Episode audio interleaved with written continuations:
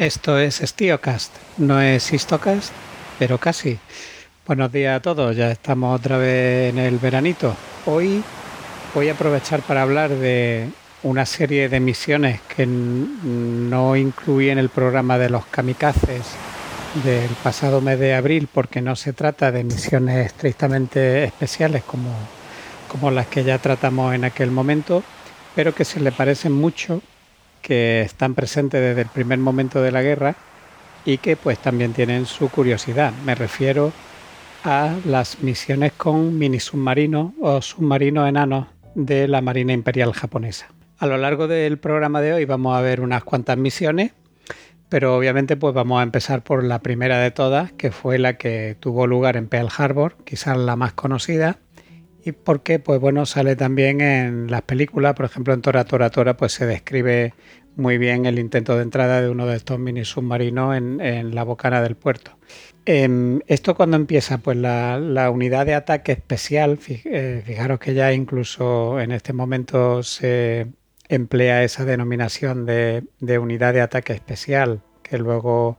adoptarían también las unidades kamikazes. Pues esta, unidad especial de, de mini submarinos va a zarpar del puerto de Cure en la tarde del 18 de noviembre de 1941, cada uno de los cinco submarinos nodriza, que eran los I-16, I-18, I-20 y 22, e I-24, pues llevaban adosado un submarino tipo A, Koyoteki, en su dispositivo de enganche, que estaba situado detrás de la vela, y al mando de la expedición iba el capitán Saaki. Esta fuerza navegó oh, sumergida de día, para, sobre todo para prevenir el, ser descubierta por los aviones de reconocimiento de la isla de Wake y en superficie de noche, momento que aprovechaban las tripulaciones de estos submarinos enanos para comprobar el, estado de los mismos. Los distintos submarinos de la formación guardaban entre sí, me refiero a los nodrizas, una distancia entre ellos de unas 20 millas náuticas que viene a equivaler a, a unos 37 kilómetros en su travesía a Hawái. Para el 5 de diciembre de 1941, dos días antes del ataque, la Marina japonesa había tendido ya un cordón de vigilancia de 20 submarinos a distancias que oscilaban entre los 17 y los 185 kilómetros de distancia de la bocana del puerto de Pearl Harbor y la Fuerza Especial de Mini Submarinos va a llegar a Oahu en la tarde del 6 de diciembre, subiendo a superficie a las 11 de la noche a unos 15 kilómetros al oeste de Pearl Harbor, distancia desde la que los japoneses podían ver ya las luces de neón de la, playa de Waikiki. Las tripulaciones de los, de los mini submarinos empaquetaron sus cosas para ser entregadas a sus familiares, caso de que no regresasen. Y bueno, pues entre estas cosas se incluían pelos, trozos de uña, eh, cartas, etcétera, como vimos ya también en el programa de los kamikazes del pasado abril. El número creo que 227, por cierto. Los submarinos debían ser lanzados desde a las 3 de la mañana, teniendo órdenes de penetrar en Pearl Harbor y atacar a discreción una vez hubiese comenzado el ataque aéreo, obviamente. Y una vez liberados de su submarino nodriza, estos mini submarinos pues eh, encendieron sus motores eléctricos y se dirigieron a, su objetivo el tipo A, o sea, el, mini submarino tipo A del submarino eh, nodriza I-24 va a presentar problemas con el giro compás desde primera hora. Van a tratar de arreglarlo frenéticamente, pero no hubo manera. Así que finalmente, con unas dos horas y media de retraso, va a iniciar su misión a las cinco y media de la mañana con el instrumento estropeado. Para entonces, el resto de mini submarinos se aproximaba ya a las redes de protección del canal de entrada a Pearl Harbor. Los submarinos nodrizas se van a quedar a unos 18 kilómetros de la bocana a la expectativa y eh, según el plan estos submarinos debían emerger al anochecer del 7 de diciembre, recoger a, los tripulantes supervivientes y barrenar eh, estos mini submarinos. El punto de reunión se hallaba a unos 13 kilómetros al oeste de la isla de Lanai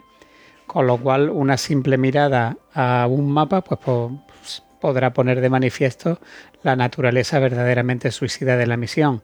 La NAI se hallaba a unos 120 kilómetros al sureste de, Pearl Harbor, así que no había apenas posibilidades de que estos submarinos enanos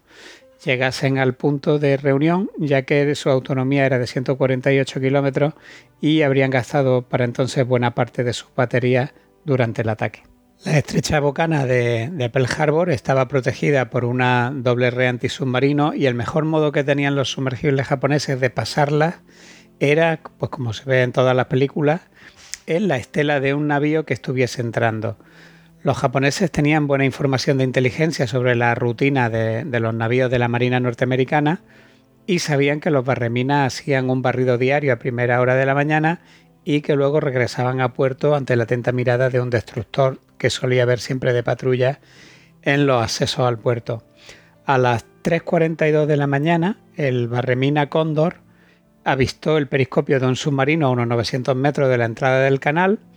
y sabedor de que no había muchos de que no había submarinos norteamericanos en el área, pues el Cóndor va a comunicar por radio rumbo y velocidad estimado de este posible intruso al destructor Ward, que era el que guardaba en ese momento la bocana del puerto. El, el Ward eh, va a dar la alarma y va a estar buscando durante casi una hora sin lograr un contacto y el Cóndor, cuando termina su, misión de esa mañana, pues regresa a puerto. Las redes se abren para, su entrada a las 4 y 58 de la mañana y a las 5.08 fue seguido por el Barreminas Crossville, que también venía de, realizar sus cometidos matutinos. Y en el momento entonces, una vez hubieran pasado estas dos unidades de cerrar las barreras, pues resulta que había un carguero, el Antares, que esperaba un remolcador, el que, el que para remolcar una balcasa, de modo que las redes pues se quedaron, se quedaron abiertas durante más tiempo del prudente. Y fue probablemente en ese momento cuando consiguieron entrar al menos dos mini submarinos japoneses al interior de, la base. Un tercer mini submarino tuvo menos suerte, a las seis y media de la mañana se acercó a la bocana eh, el Antares, como hemos dicho, los vigías del WAR, en alerta por el avistamiento anterior, divisaron un objeto oscuro en la agua entre el transporte y la barcaza que remolcaba. En un primer momento se identificó como una boya, pero poco después pudieron distinguir los serviolas que se trataba de una torreta. Un avión de reconocimiento Catalina arrojó algunos marcadores de humo sobre el contacto sospechoso y el, comandante del WAR pues, va a ordenar que se apresten los cañones y el navío norteamericano va a abrir fuego a las 6.45 de la mañana a unos 90 metros de distancia. Cuando estaba a unos 50 metros, un proyectil de, sus baterías de 127 milímetros hace un impacto directo en el, submarino japonés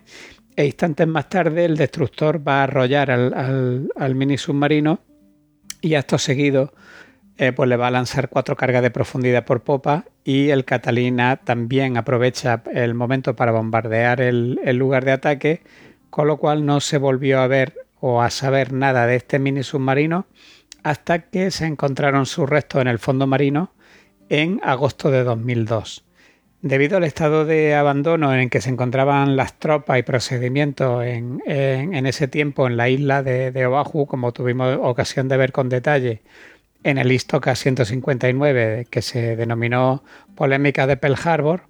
pues resulta que los avisos de los incidentes sospechosos en la bocana del puerto no se conocieron inmediatamente en la base, sino que,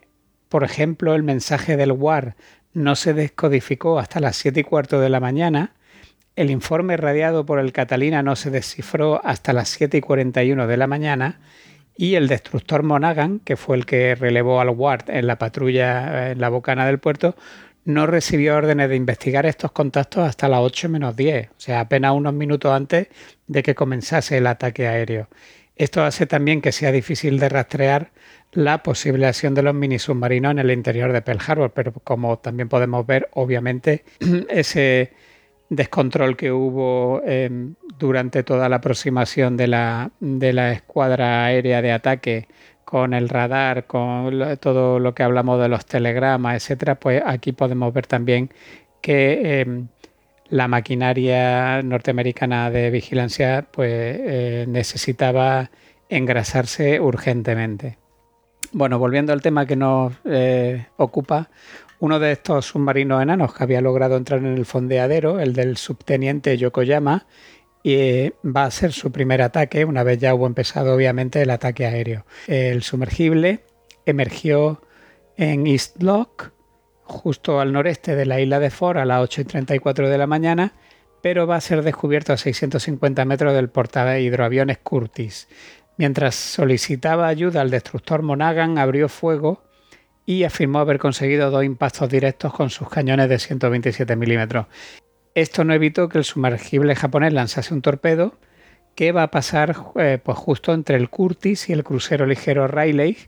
estallando contra un muelle de, de Pearl City. El Monaghan se apresuró a arrollarlo, pero no lo consiguió hasta las 8 y 43, cuando completó su destrucción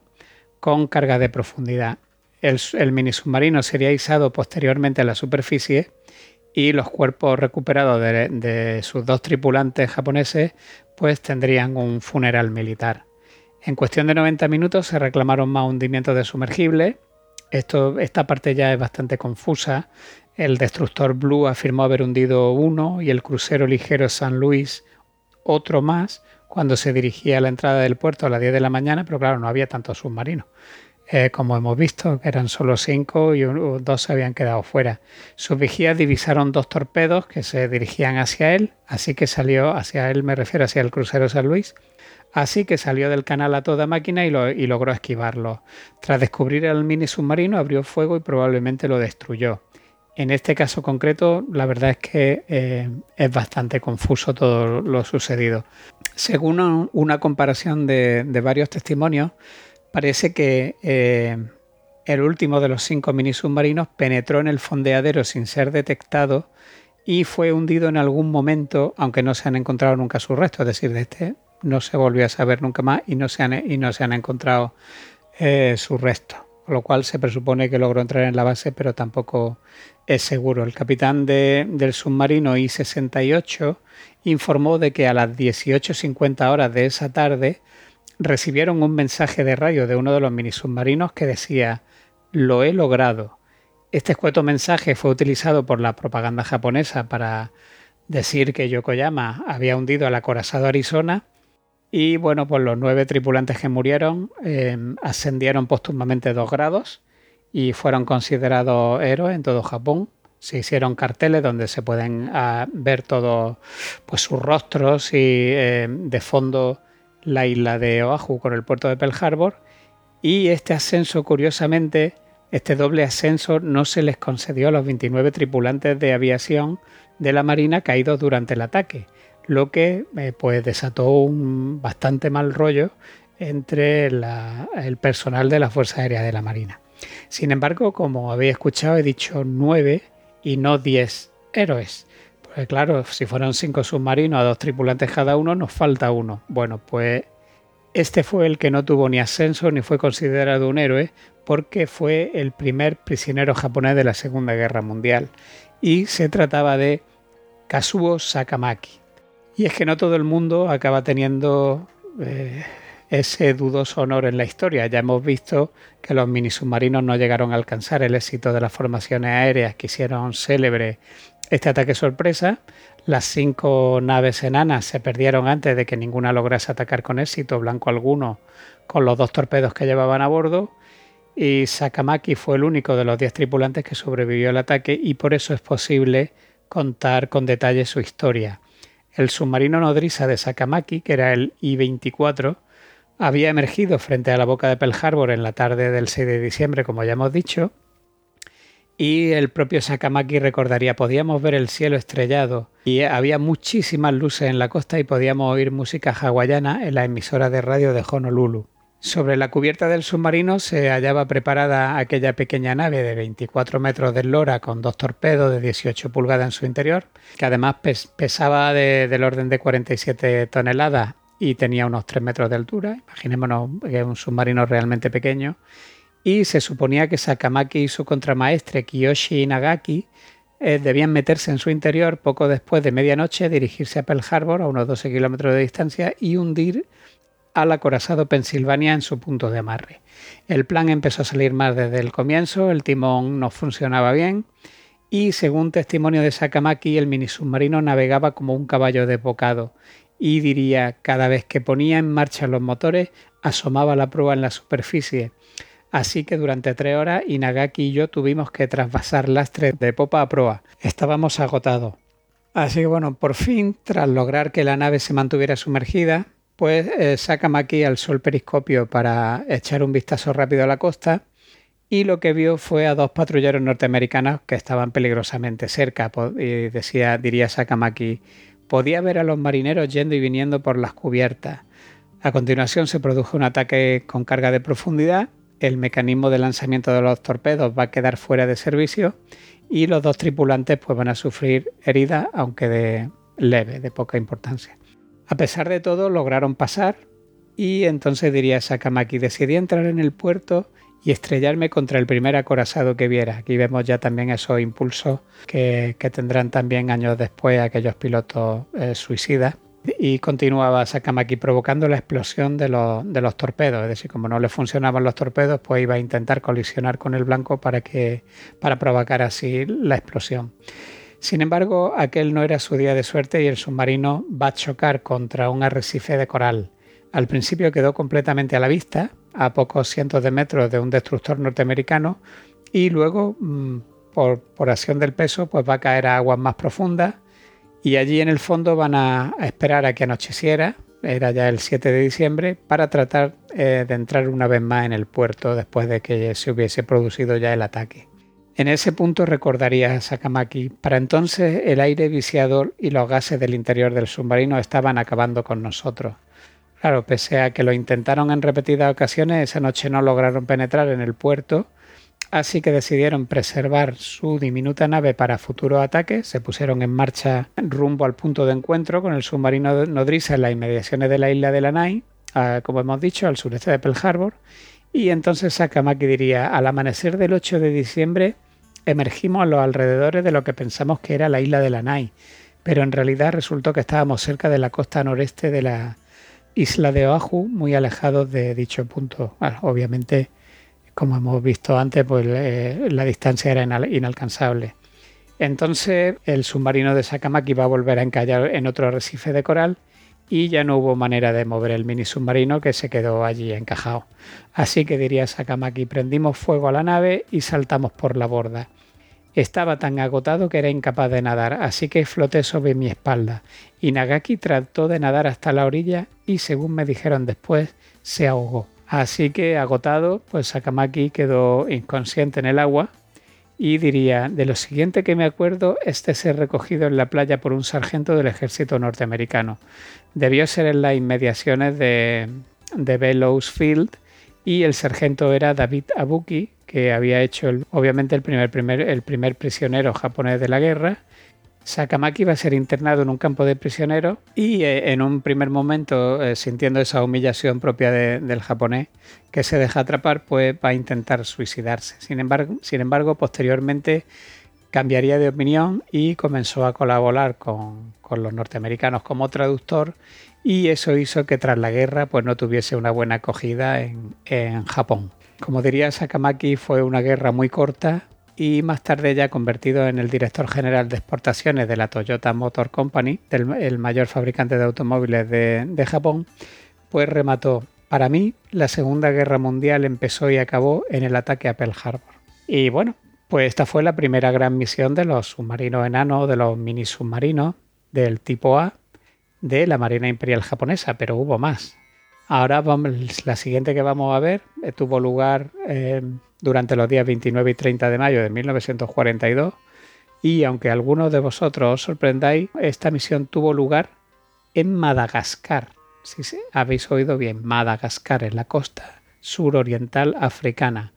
al otro lado del Índico. El 30 de abril de 1942, el almirante Isasaki zarpó de Penang en el I-10, un submarino tipo A1 diseñado para hacer las funciones de cuartel general de una flotilla de submarinos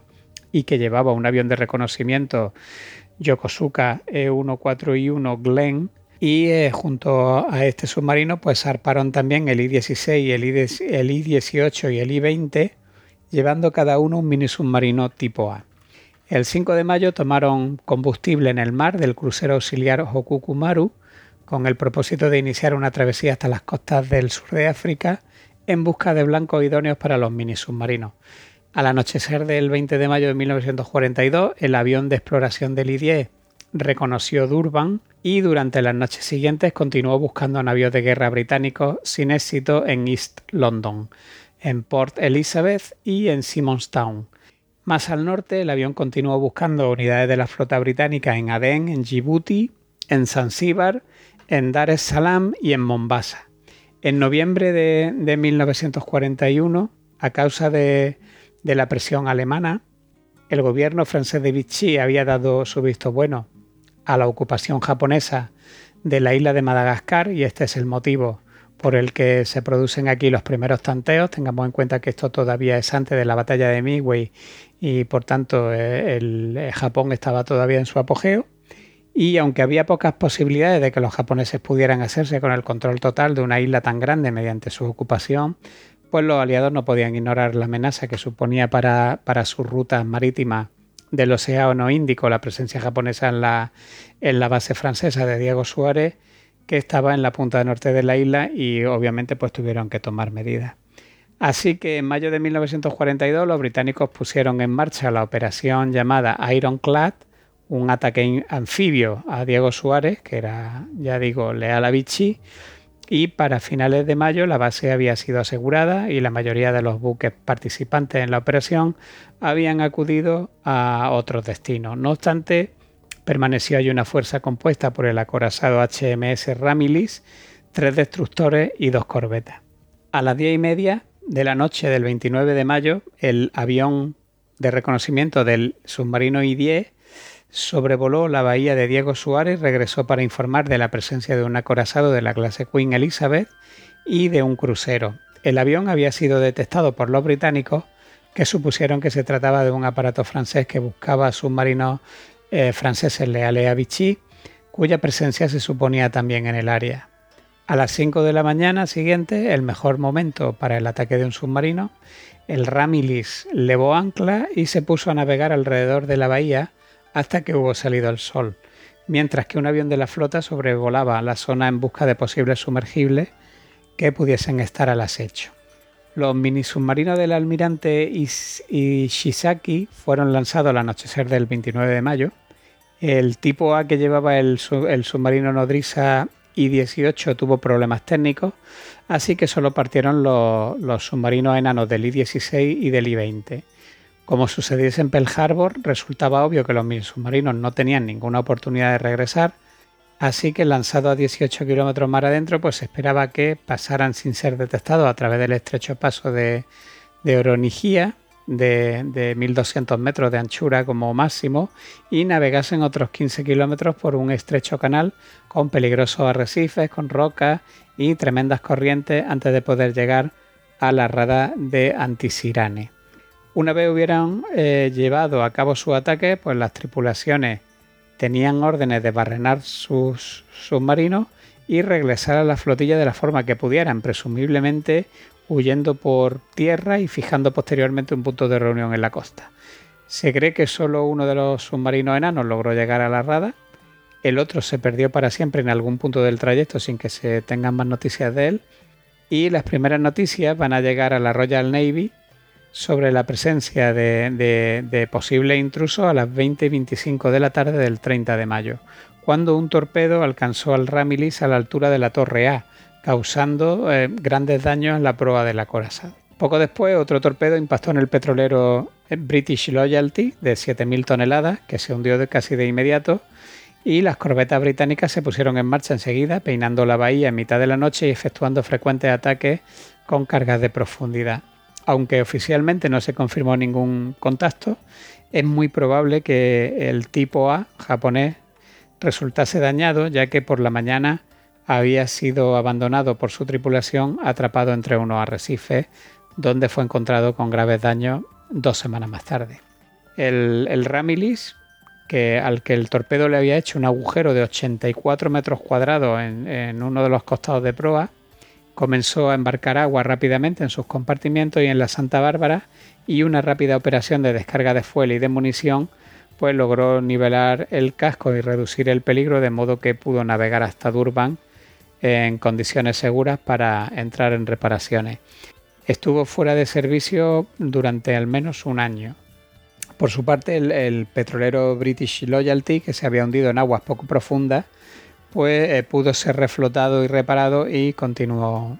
su servicio en un tiempo relativamente breve. En un primer momento se pensó que el ataque había sido efectuado por submarinos franceses leales a Vichy, quien se iba a imaginar que los japoneses pudieran llegar allí con submarinos enanos, pero unas pocas noches más tarde dos japoneses fueron sorprendidos por una patrulla de comandos británicos y abatidos tras negarse a rendirse. De haberlos capturado con vida, quizá los británicos hubieran podido evitar otro gran ataque de la misma naturaleza que es el que contaremos a continuación, que se trata de eh, otro ataque con submarinos enanos que tuvo lugar casi de manera simultánea entre el 31 de mayo y el 1 de junio de 1942, apenas unos días antes de la batalla de Midway, en el puerto de Sydney, en Australia. Mientras el grupo de incursión del almirante Ishizaki buscaba blancos frente a la costa de África, en Madagascar, pues un grupo similar al mando del capitán Hanku Sasaki que había sido responsable del grupo de submarinos de Pearl Harbor, como hemos visto antes, pues se preparaba para, realizar un ataque por sorpresa en aguas australianas. El grupo de Sasaki estaba compuesto por los submarinos I-21, I-27, I-28, I-29 del tipo B y los I-22 e I-24 del tipo C. Los 22, 24, 27 y 28 llevaban a cabo tareas de patrulla frente al puerto de Moresby, en Nueva Guinea, cuando fueron llamados el 11 de mayo de 1942 a la gran base de la Marina Imperial en el atolón de, Truk, en las Islas Carolinas, para embarcar a, estos submarinos eh, enanos tipo A y a sus tripulaciones para una nueva misión. Entre tanto, del 5 al 8 de mayo, las unidades I-21 e I-29, estos submarinos nodrizas grandes equipados con hangar y avión, pues llevaron a cabo un reconocimiento aéreo de grandes fondeaderos en Suba, por ejemplo, en la isla Fiji, en Auckland, en Nueva Zelanda, y en la costa oriental de Australia buscando pues, grandes unidades de, guerra aliadas que estuviesen reposando o en reparaciones tras la, la, batalla del Mar del Coral. El 17 de mayo el I-28 navegaba en superficie al sureste del atolón de Truk, en el último tramo ya de su travesía,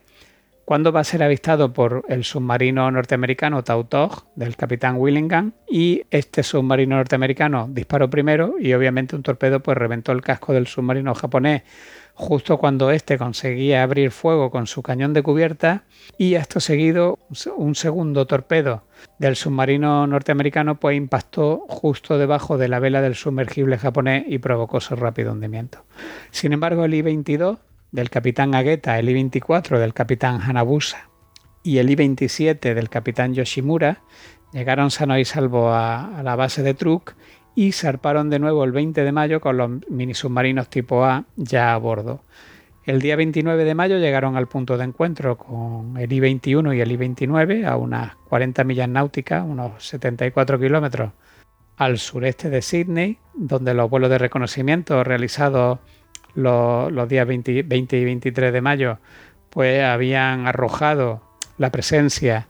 de grandes navíos de guerra, y pero en realidad la única unidad aliada de importancia que había en el puerto de Sydney en ese momento, eh, concretamente en Port Jackson, eran los cruceros pesados, el USS Chicago, el HMAS Canberra y el viejo crucero ligero HMAS Adelaida. Con estas unidades estaban también los destructores USS eh, Dobbin, USS Perkins, el minador HMAS Bungaree, los cruceros mercantes armados HMAS Canimbla y Australia y las corbetas HMAS Waihala, HMAS Geelong y HMIS Bombay. además de estaba también el viejo submarino holandés K9 y el barco de aprovisionamiento Catapult.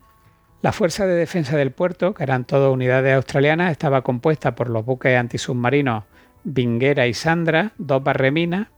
seis botes de patrulla del canal y cuatro botes de patrulla auxiliares desarmados y aunque un avión de la Fuerza Aérea Neozelandesa había informado de la posible presencia de al menos un submarino no identificado frente a Sydney en los días 26 y 29 de mayo, no se habían tomado medidas específicas contra, contra un ataque submarino. De los dispositivos antisubmarinos permanentes que había en el puerto, el cable magnético de detección situado en la parte exterior de la bocana del puerto, aproximadamente dos kilómetros, no estaba en funcionamiento o funcionaba solo de manera puntual y la red antitorpedo situada a, aproximadamente a unos 1.370 metros de la bocana interior, pues solo estaba parcialmente completada, presentando eh, huecos en ambos extremos. En un perímetro de 19 kilómetros alrededor del puerto se solían apagar todas las luces como medida de precaución, pero sin embargo, por ejemplo, los talleres de la isla Garden pues mantenían sus luces intensamente encendidas, lo que hacía que se marcasen las siluetas de los barcos fondeados hacia el este. Ni siquiera la detección de un avión de reconocimiento sobre el puerto a primera hora del 30 de mayo hizo que se aprestasen las defensas, que esto ya tiene también traca. El hidro Glen de japonés del teniente Susumo había sido catapultado desde el I-21 a las 3 de la mañana a unas 30 millas náuticas es decir, unos 56 kilómetros al noreste de Sydney, y a las 4 y media de la mañana estaba sobrevolando las instalaciones del puerto a unos 180 metros de altura, completando además dos vueltas alrededor de, del USS Chicago, sin que aparentemente pues, sucediese nada. El oficial de guardia confundió al, al monoplano japonés con un, eh, con un biplano Curtis SOS Seagull procedente de un crucero norteamericano, según eh, rezó luego el parte del vigía, por lo que, aparte de breves patrullas de cazas de la, de la Fuerza Aérea Australiana, pues no se tomaron precauciones especiales. El avión de Susumu se perdió cuando amerizó en un mar muy movido en las inmediaciones del I-21, pero eh, él y su observador pudieron ser rescatados e informaron de que había acorazado el crucero en el puerto de Sydney. Al anochecer, alrededor de las cuatro y media de la tarde o así, del 31 de mayo a unas 7 millas náuticas, que son unos 13 kilómetros aproximadamente al este de la bocana de, del puerto de Sydney, los marinos de flota japoneses lanzaron sus mini submarinos tipo A, que fueron el HA-21 del teniente Matsuo Keiyu y, de, y Takashi Omori,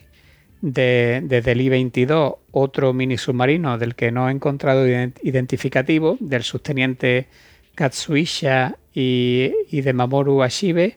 Y desde el I-24 se va a lanzar el HA-14 del teniente Kenshi Chuman y Masao eh, Takenaka. Para llegar a su objetivo, los mini submarinos debían cubrir una distancia de 20 millas náuticas, es decir, unas 37 kilómetros por aguas fuertemente protegidas su ataque agitaría un avispero de actividad naval y aérea y eran conscientes de que había muchas probabilidades de no regresar. Esto es una pauta común en, las tres misiones que ya hemos visto hasta ahora. Las dotaciones disponían de excelentes mapas y fotografías facilitadas por el reconocimiento aéreo y además, quizá como premonición de su reducida expectativa de supervivencia, llevaban raciones para una semana que incluían cecina de pescado, ciruelas pasas, chocolate y whisky. Ya con la noche cerrada, los mini submarinos tipo A tomaron puntos de referencia para la navegación, valiéndose de las luces de la bocana del puerto de Sydney y se internaron en los accesos de la misma en la oscuridad. Después del ataque, el, análisis de los datos del cable magnético, por ejemplo, señaló o dio a entender que el primer mini submarino habría entrado en la zona portuaria exterior eh, alrededor de las 8 de la tarde, que fue el H-14,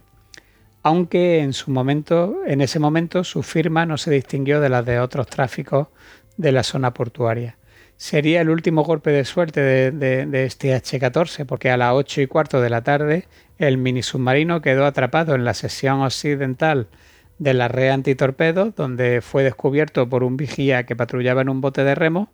y aunque la reacción fue lenta, el patrullero del canal, el Yarroma, eh, no llegó hasta las nueve y media de la noche. El teniente Chuman y Takenaka no lograron liberar su nave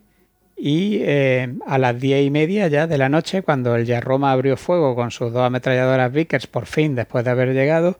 y se preparaba para lanzar sus cuatro eh, cargas de profundidad, pues Chuman, que era capitán japonés del submarino, pues detonó la carga de demolición destruyendo al H-14 y muriendo ambos tripulantes en el acto. El submarino enano tipo A del teniente Van había dejado atrás el cable magnético a las eh, aproximadamente 10 menos 10 de la noche y trató de cubrir la distancia de 6 millas náuticas, unos 11 kilómetros que había hasta el supuesto acorazado anclado en el fondeadero de Manowar. Y a las 10 y 27 pues se va a dar la alarma general en el puerto de Sydney, pero la orden de apagar las luces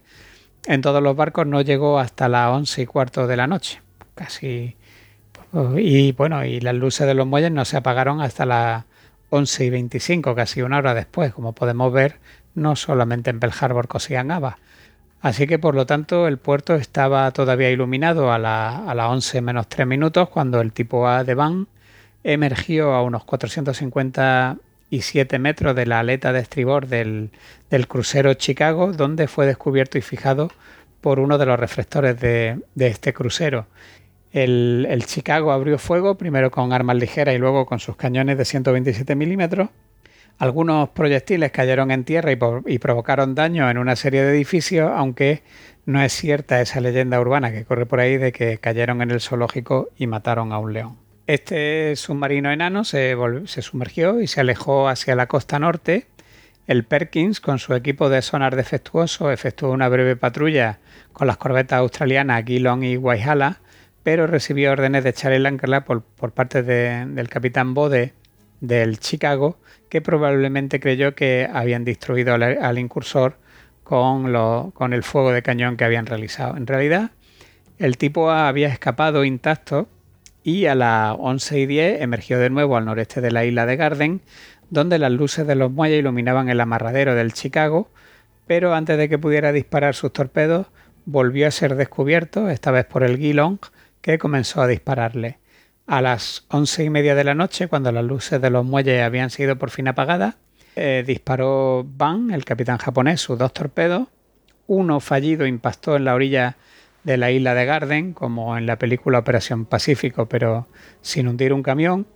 Y el otro no impactó en el Chicago por escasos metros, pasó por debajo del submarino holandés K9 y estalló bajo el casco del viejo transbordador del puerto, el Catabul, que entonces hacía las veces de cuartel naval, matando a 19 hombres e hiriendo a otros 10. El Perkin y las corbetas iniciaron de nuevo una intensa búsqueda, pero Van logró escabullirse una vez más dirigiéndose a la bocana del puerto. Se especula que eh, con que una señal que, mostraba el cable magnético a las ya a las 1 y 58 de la madrugada podría haber sido causada por el mini submarino de Van saliendo del puerto, pero la suerte que corrió desde el lanzamiento eh, ya es un misterio, ya que no se han vuelto a tener o no se volvieron a tener noticias del mismo. Todavía quedaba un mini submarino en el interior del puerto de Sydney, que era el HA-21 del teniente Keiyu. Eh, fue detectado en su trayecto de entrada al puerto a eso de las 11 menos 10 de la noche, antes de llegar al cable magnético, por el bote de patrulla desarmado Lauriana y el buque antisubmarino Yandra. El Yandra trató de investir al mini submarino, aunque perdió el contacto con el mismo en la oscuridad, y a las 11 y 7 minutos de la noche lanzó seis cargas de profundidad. La nave japonesa se, estremeció un poco, pero siguió intacta. Al parecer, Keiyu decidió bajar y quedarse en el fondo en los accesos al puerto durante un tiempo y esperar un mejor momento. A las 3 de la mañana, Keiyu trataba de penetrar de nuevo en las instalaciones portuarias cuando el Chicago informó de un periscopio cerca del área del cable magnético y resulta difícil seguir los movimientos posteriores de Keiyu ya que para entonces el puerto era un hervidero con alarma de contacto y avistamiento de periscopio en todas sus sesiones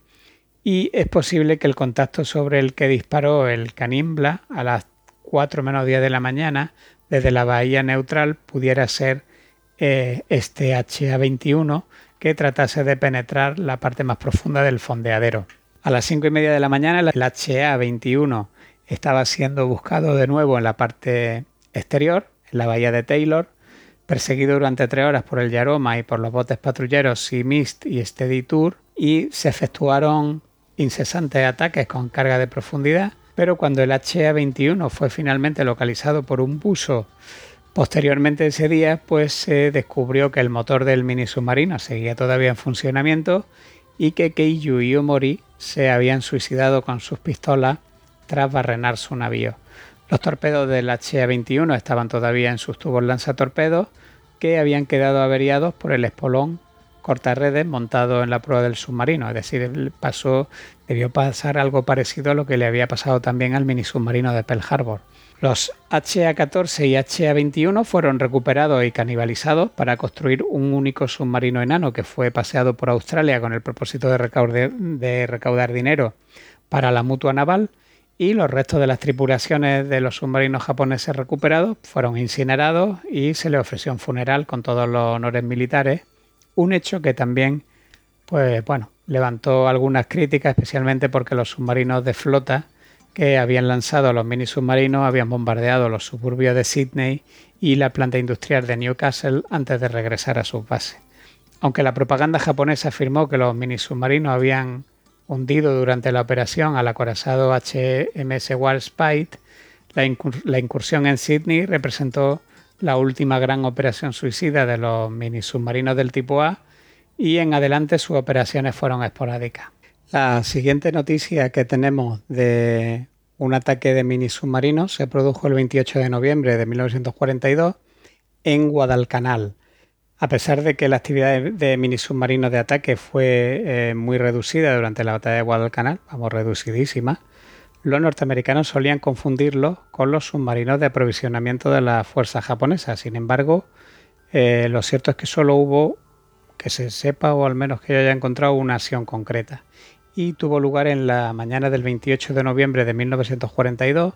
cuando el HA-10, lanzado desde el, submarino nodriza I-16, logró atravesar una pantalla de cinco destructores en Punta Longa y al norte de Guadalcanal y torpedeó al buque cisterna, el USS Alchiva, de 6.200 toneladas, cargado con gasolina de aviación y munición con toda la proa en llamas, el Alchiva eh, pudo ser varado en la costa y salvado, aunque el incendio no pudo ser sofocado hasta cuatro días más tarde. Y pues eso es todo lo que se sabe de la tripulación del HA-10. No se ha vuelto a saber nada, ni hay rastro documental de que volviesen a la base o a sus propias líneas en, Guadalcanal. También hubo submarinos enanos destacados en Okinawa. A finales de agosto del 44 fueron transportados a esta isla unos 11 submarinos enanos del tipo A y desplegado en la base de Unten, en la gran bahía de la costa que hay al norte de la isla. El 10 de octubre, los nueve portaaviones de la escuadra del vicealmirante Mitchell lanzaron 1.396 salidas de los, los primeros ataques de preinvasión de la isla y Unten eh, fue obviamente duramente atacada y dos mini submarinos resultaron destruidos junto con el buque de apoyo, el Jingei, de 5.200 toneladas. A finales de marzo del 45 ya, el número de mini submarinos operativos en Unten había quedado reducido a 6 unidades por los bombardeos norteamericanos. Tres de ellos hicieron una salida el 25 de marzo con la misión de atacar a los navíos de la Task Force 54 norteamericana y solo uno regresó a la base reclamando dos impactos de un acorazado enemigo, pero bueno, eh, por parte aliada, según los registros de ese día, pues parece ser que hay un avistamiento de torpedos por parte de los cruceros Wichita, San Luis y Biloxi que lograron sortear entre las 9 y 40 y 10.40 de la mañana del 26 de marzo y que muy bien pues, podrían haber sido esto, el, un ataque de estos tres mini submarinos. Las tropas norteamericanas llegaron a las inmediaciones de la base ya el 6 de abril de, de 1945, lo que llevó al personal de la Marina japonesa a destruir todas las unidades que quedaban y a retirarse. También hubo eh, submarinos enanos en Filipinas. En Filipinas hubo una dotación que se sepa de unos 10 mini submarinos estacionadas en la isla de Cebú para realizar operaciones contra la flota de invasión en los mares de Sulu y Mindanao y según el testimonio eh, de un oficial de la Marina japonesa, los mini submarinos HA-69, HA-81 y HA-82 hicieron una salida prácticamente suicida contra la flota de invasión el 5 de enero de 1945 y a las 3 de la tarde, pues se van a encontrar a un poderoso contingente naval norteamericano en el canal de 18 kilómetros de anchura que hay entre la isla Negros y Sikihor y se va a tratar eh, concretamente los primeros, los primeros navíos que se encuentran en estas unidades japonesas van a ser concretamente el Wasatch, que era un, buque de mando, y los, y los cruceros ligeros Boys, Phoenix, Montpellier y Denver, además de, de nueve destructores. A bordo del, Wasatch iba el almirante Kincaid, comandante de la séptima flota, y el teniente general Walker Kruger, que era el comandante del sexto ejército. Curiosamente, a bordo del Boy se encontraba también el general Douglas MacArthur, que pronto sería el comandante supremo en el Pacífico. Así que bueno, la presa de haber estado el tiro bien dirigido hubiera sido bastante suculenta. A las 3 y 8 de la tarde, el destructor Nicolás divisa trazas de torpedo envió de inmediato un mensaje al Fenix, que a su vez advirtió al Boyce, mientras MacArthur observaba desde el puente tranquilamente, pues el capitán Downs evitó por poco los torpedos alterando el rumbo con una brusca maniobra de estribor a toda máquina. Entonces los destructores Nicolás y Taylor iniciaron la casa del atacante, que era el, el HA-82, que había subido a superficie tras disparar, y mientras un avión de la patrulla aérea arrojaba una carga de profundidad, pues el Taylor va a acabar embistiendo a este mini submarino japonés y lo parte por la mitad. No hubo ni rastro de los supervivientes, aunque sí que dio tiempo a que pudieran haber abandonado la nave y haberse dado la fuga antes de que ésta fuese embestida por el destructor norteamericano. De todas formas, no se supo más de ellos ni de los otros dos mini submarinos que operaban en las inmediaciones. Hubo también más mini submarinos en Filipinas, basados en Dumaguete, al, al sureste de Negros, o en la isla de Basilán, al suroeste de, Mindanao, y también en Davao, en el Golfo del sureste de Mindanao. Según un testimonio japonés, estos mini submarinos hundieron 14 buques, incluidos dos cruceros y cinco destructores, entre el 8 de diciembre de 1944 y el 21 de marzo de 1945, pero resulta difícil de verificar y contrastar con los registros norteamericanos. La, las últimas salidas de, mini submarinos en Filipinas parecen haberse producido los días 26 y 27 de marzo en Cebú, durante la invasión de la propia isla, cuando los destructores USS Cunningham y el Flusser afirmaron haber destruido al menos dos de estas unidades. Y con esto, pues eh, probablemente hubiera más mini submarinos submarinos enanos en Japón. Si tenían algo previsto o no, lo desconozco, pero probablemente pues de